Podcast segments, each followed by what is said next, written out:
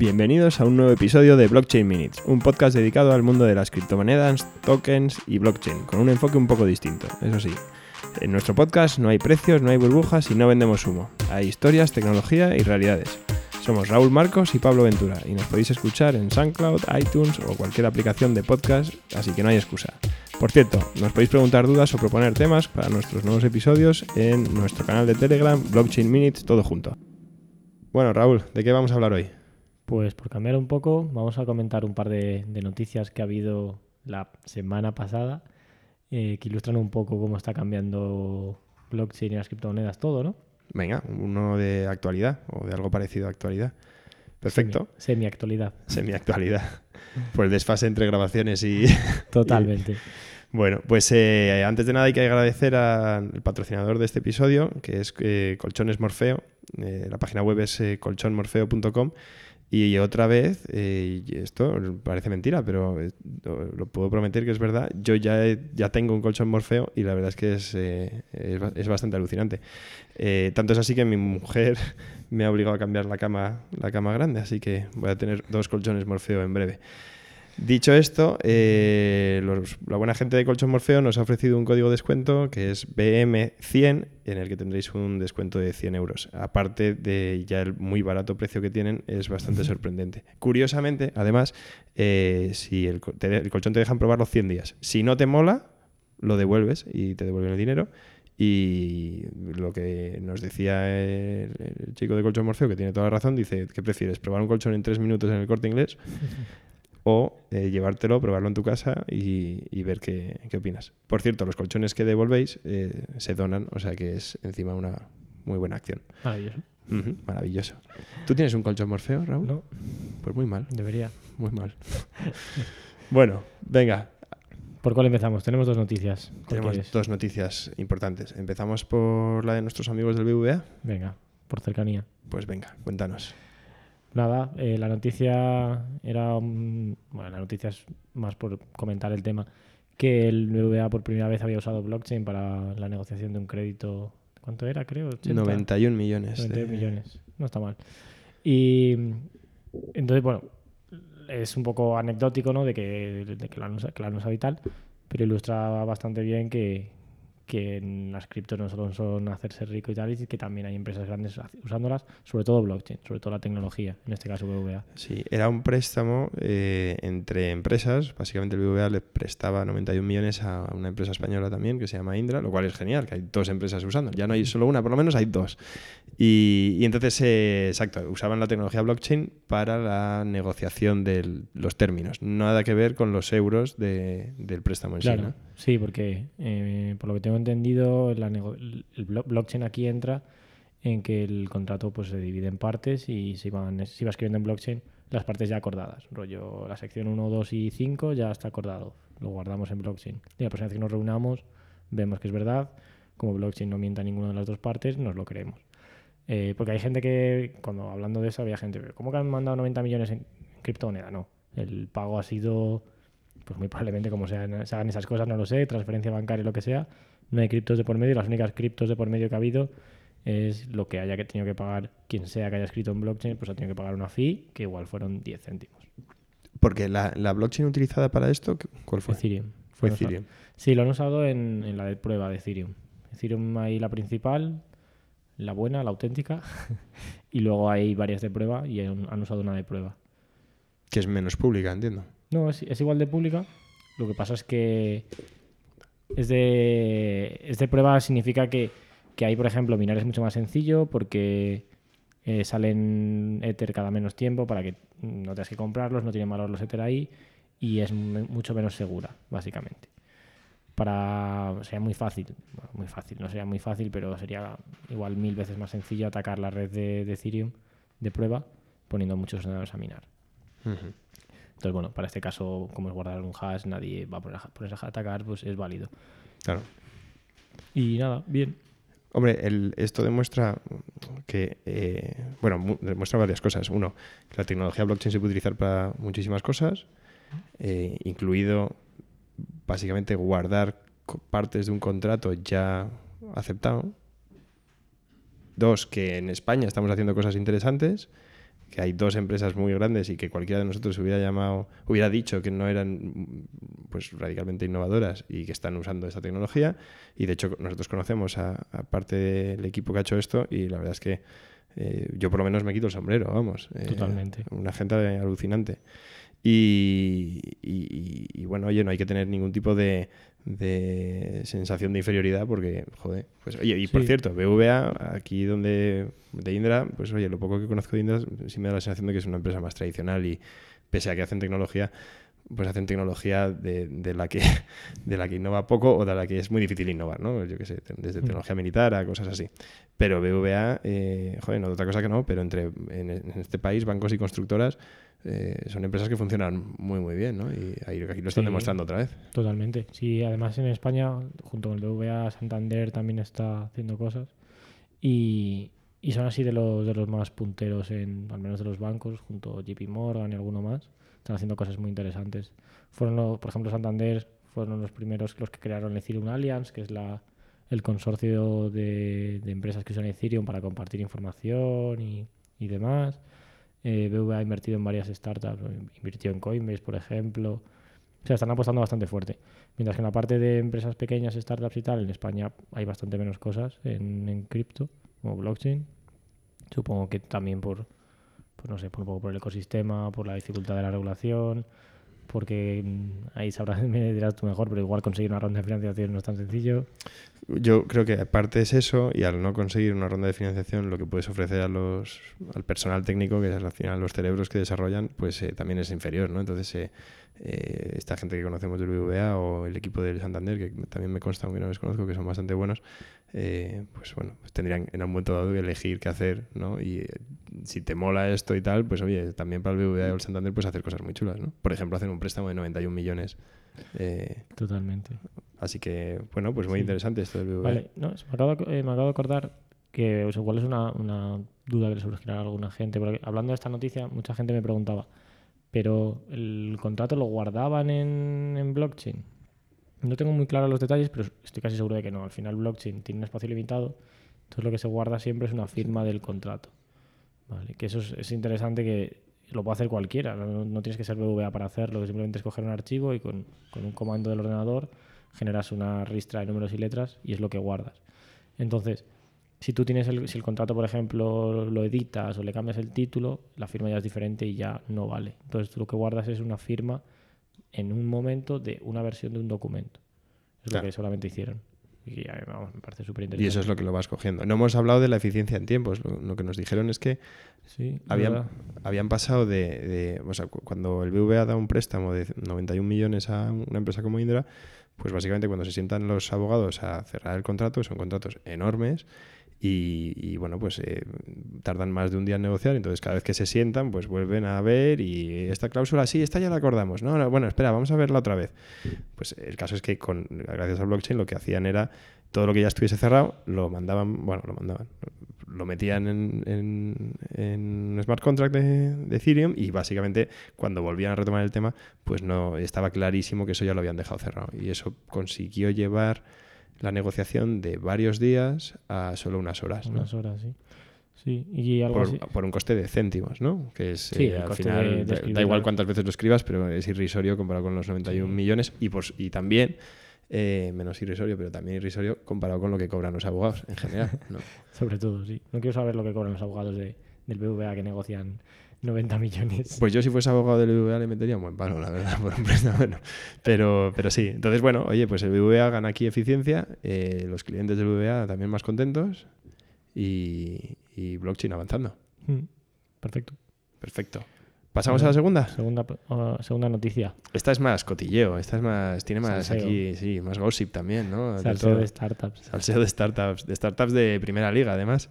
Sí, la, la noticia era que el, CEO de Binance, Binance es el, ahora mismo el exchange más grande del mundo y, el que más poder tiene, eh, puso en un tweet algo tan sencillo como a partir de ahora, antes de listar un token, vamos a preguntar si tiene alguna relación con Sequoia Capital.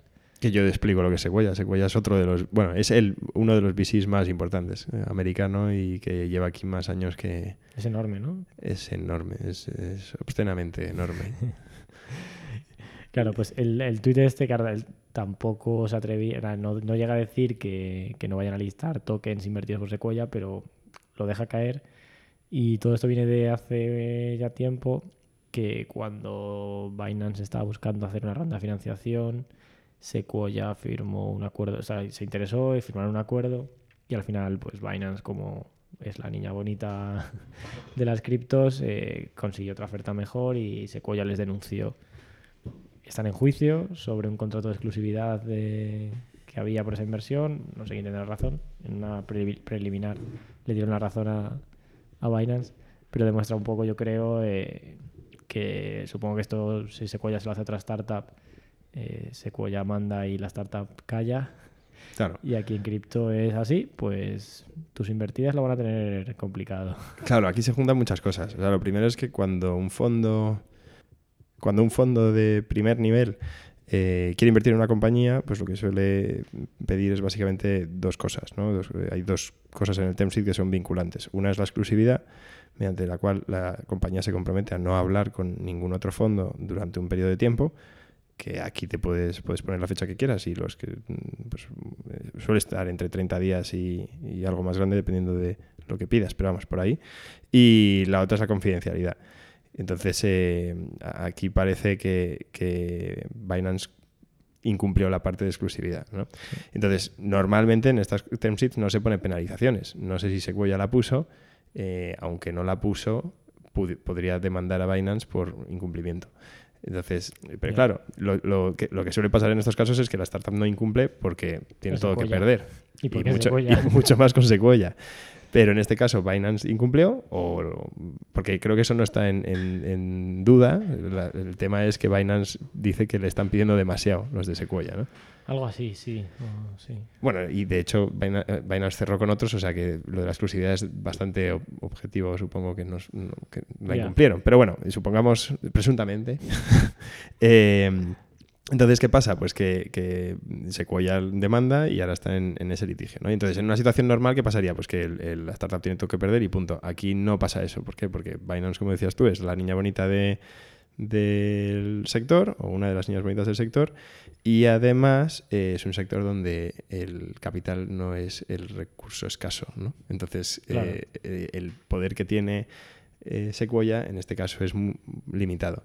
Y, eso se junta con otra cosa, y es que si tú haces una ICO en tu startup y la startup va muy bien, probablemente sea porque antes o después las llevaba a los exchanges y entre ellos está Binance. Y entonces, si Binance se enfada con Sequoia, Sequoia se enfada con, Binance y Binance decide, pues sí, pues me quieres sacar eh, no sé cuánto en un juicio, pues ahora yo no voy a listar a las empresas en las que tú inviertas.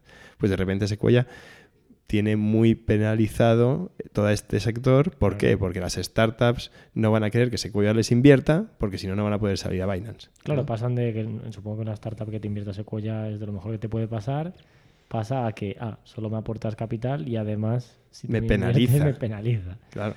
porque puedo sacar, puedo sacar mi token a otros exchanges, pero, joder, no son Binance y en cualquiera de los casos me estoy quitando, o sea, uno muy tocho, ¿no? O sea... Así que, pues, entonces esa, es una...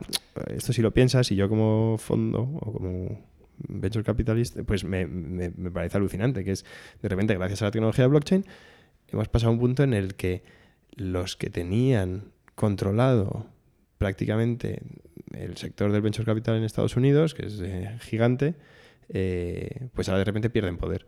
Porque, o sea, quiero decir, ya no son solo los bancos, son también los venture capitals, ¿no? Entonces, en, en el mundo del venture capital, ser tan grande como Sequoia te genera muchos beneficios, ¿no? Porque además, eh, no solo es que tengas un poder inmenso en toda la comunidad de startups, que por cierto son las que compran también otras startups, o sea, ellas, tú tienes una capacidad de prescripción enorme para que te compren tus otras cosas, sino que es que encima eh, eh, tu nombre pesa sobre todo lo demás. Aquí es, de repente, de la noche a la mañana, por un tweet, dices, ostras, pesa negativamente.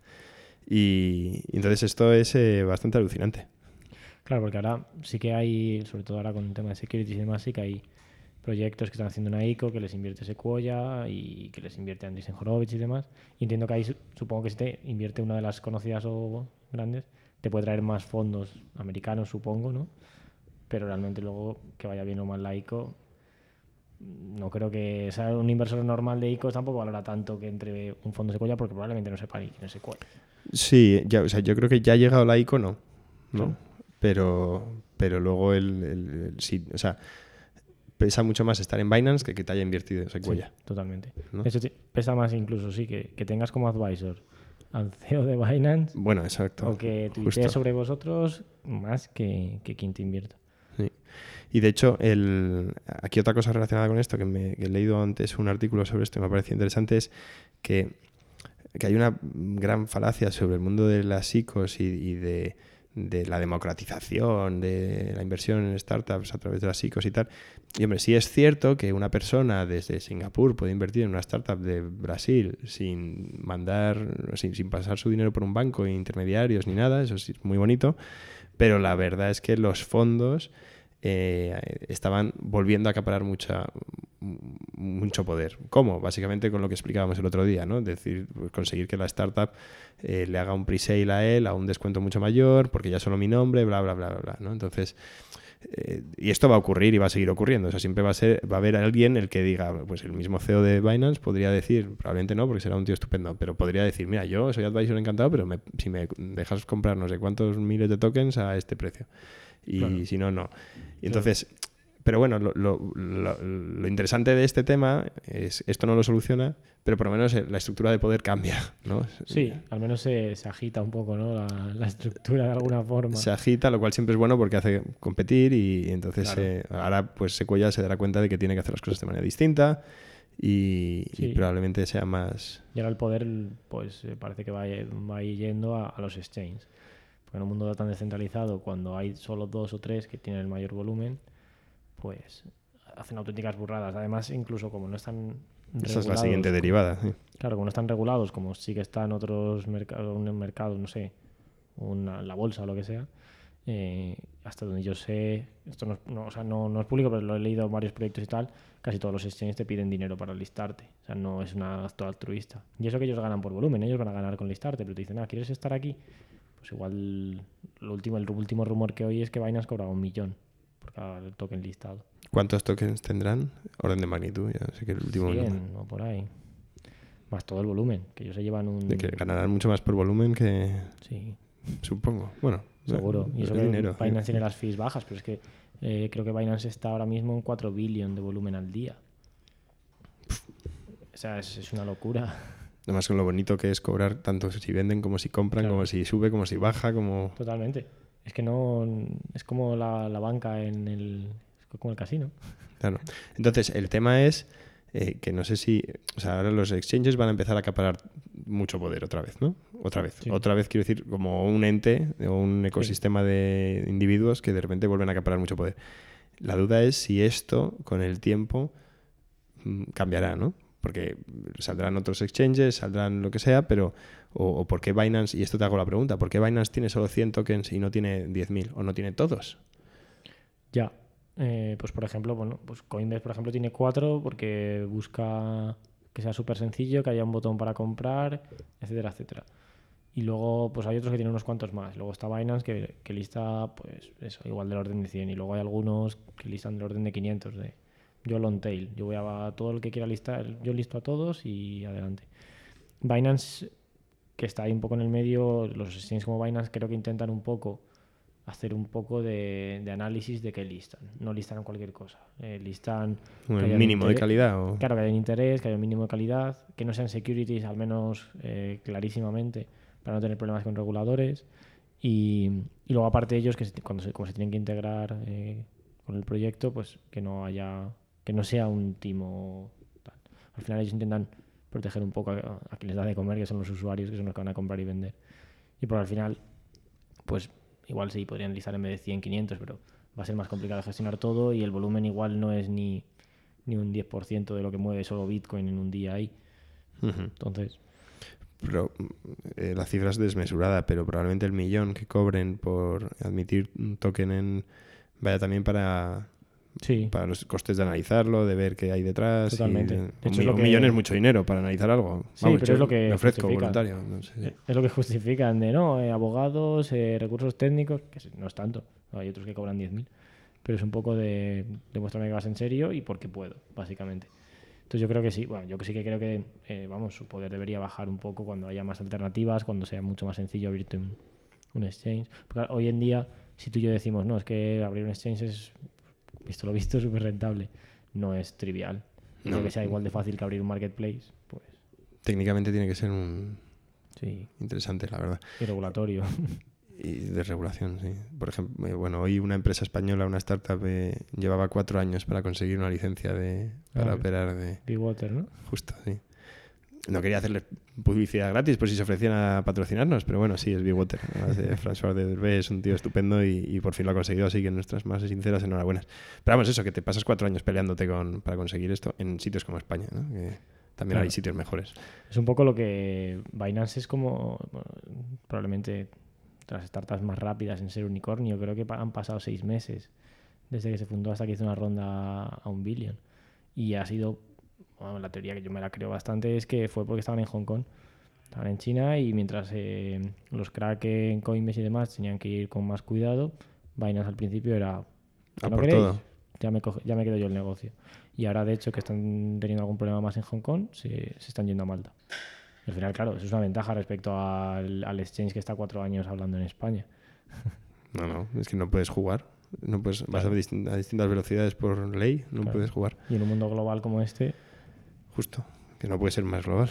sí. ¿Y mm, qué te iba a preguntar? Sí, eh, ¿dirías que Cryptopia es un exchange que, en el que me metí gracias a ti y, y No, que no estoy orgulloso de ello. ese, ese sería uno de los exchanges que, que definirías como long tail? Esos son de los lo- long tail, los que no recomiendo, como te dije en su momento. O sea, bajo tu cuenta de riesgo, sí, son sitios que están todos los tokens listados. Básicamente, pues, Cryptopia es que Este era- Yo re- estaba basado en Nueva Zelanda, creo Nueva recordar. Zelanda. Yo recomiendo entrar solo por, por ver lo Eh, que La es un- experiencia es alucinante. lo ¿eh? que es un mal exchange. Sí. Porque la gente se, se acostumbra y se piensa que el mundo es como Coinbase. Y no, hay, hay una zona oscura. Que Topia tiene a la vez un, un marketplace que puedes pagar en cripto que no funciona, tokens de todo tipo que tienen un volumen igual de 50 euros al día de movimiento. La, la UX es también Aquí es horrible. es de- descriptible. El, pero la experiencia es alucinante, lo de darle al scroll down y, y no ver dónde acaba eso y, Yes. y luego ver, eh, meterte en cada token y ver las cosas que... es bastante alucinante. Por ejemplo, en, en Cryptopia había un token que alguien hizo algún día de coña, que las iniciales eran CAT, CAT, y cuando lo de Cataluña, eh, la gente se puso en Cryptopia a comprar tokens de CAT y los americanos diciendo qué está pasando. porque creo que solo estaba en Cryptopia en alguno más, porque claro, era una moneda que se había quedado un- algún tío en su casa. Sí, me acuerdo de esto, salió, ¿no? En, en Sí. los medios, es cierto. Bueno, pues yo creo que así como para ser nuestro primer episodio de actualidad, yo creo que es suficiente. ¿Qué te Sí, parece? ole, un primer episodio de actualidad. Vale, y bueno, recordar, en este hemos tenido nuestro ya tercer patrocinador. Al final esto va a ser una mina. De, de aquí No, nos forramos. No nos estamos retirando. Pero ahora sí, muchas gracias a, a Morfeo, colchonmorfeo.com, que el código es BM100 para 100 euros de descuento. Y yo no tengo uno, pero Pablo eh, lo recomienda encarecidamente. Tengo uno y voy a tener otro porque mi mujer ha dormido casualmente eh, ayer en uno. Perfecto. Y pues nada, seguimos hablando en Twitter y en el grupo de Telegram, que es Blockchain Minutes, todo junto. Y nos vemos la semana que viene. Hasta luego. Venga, adiós.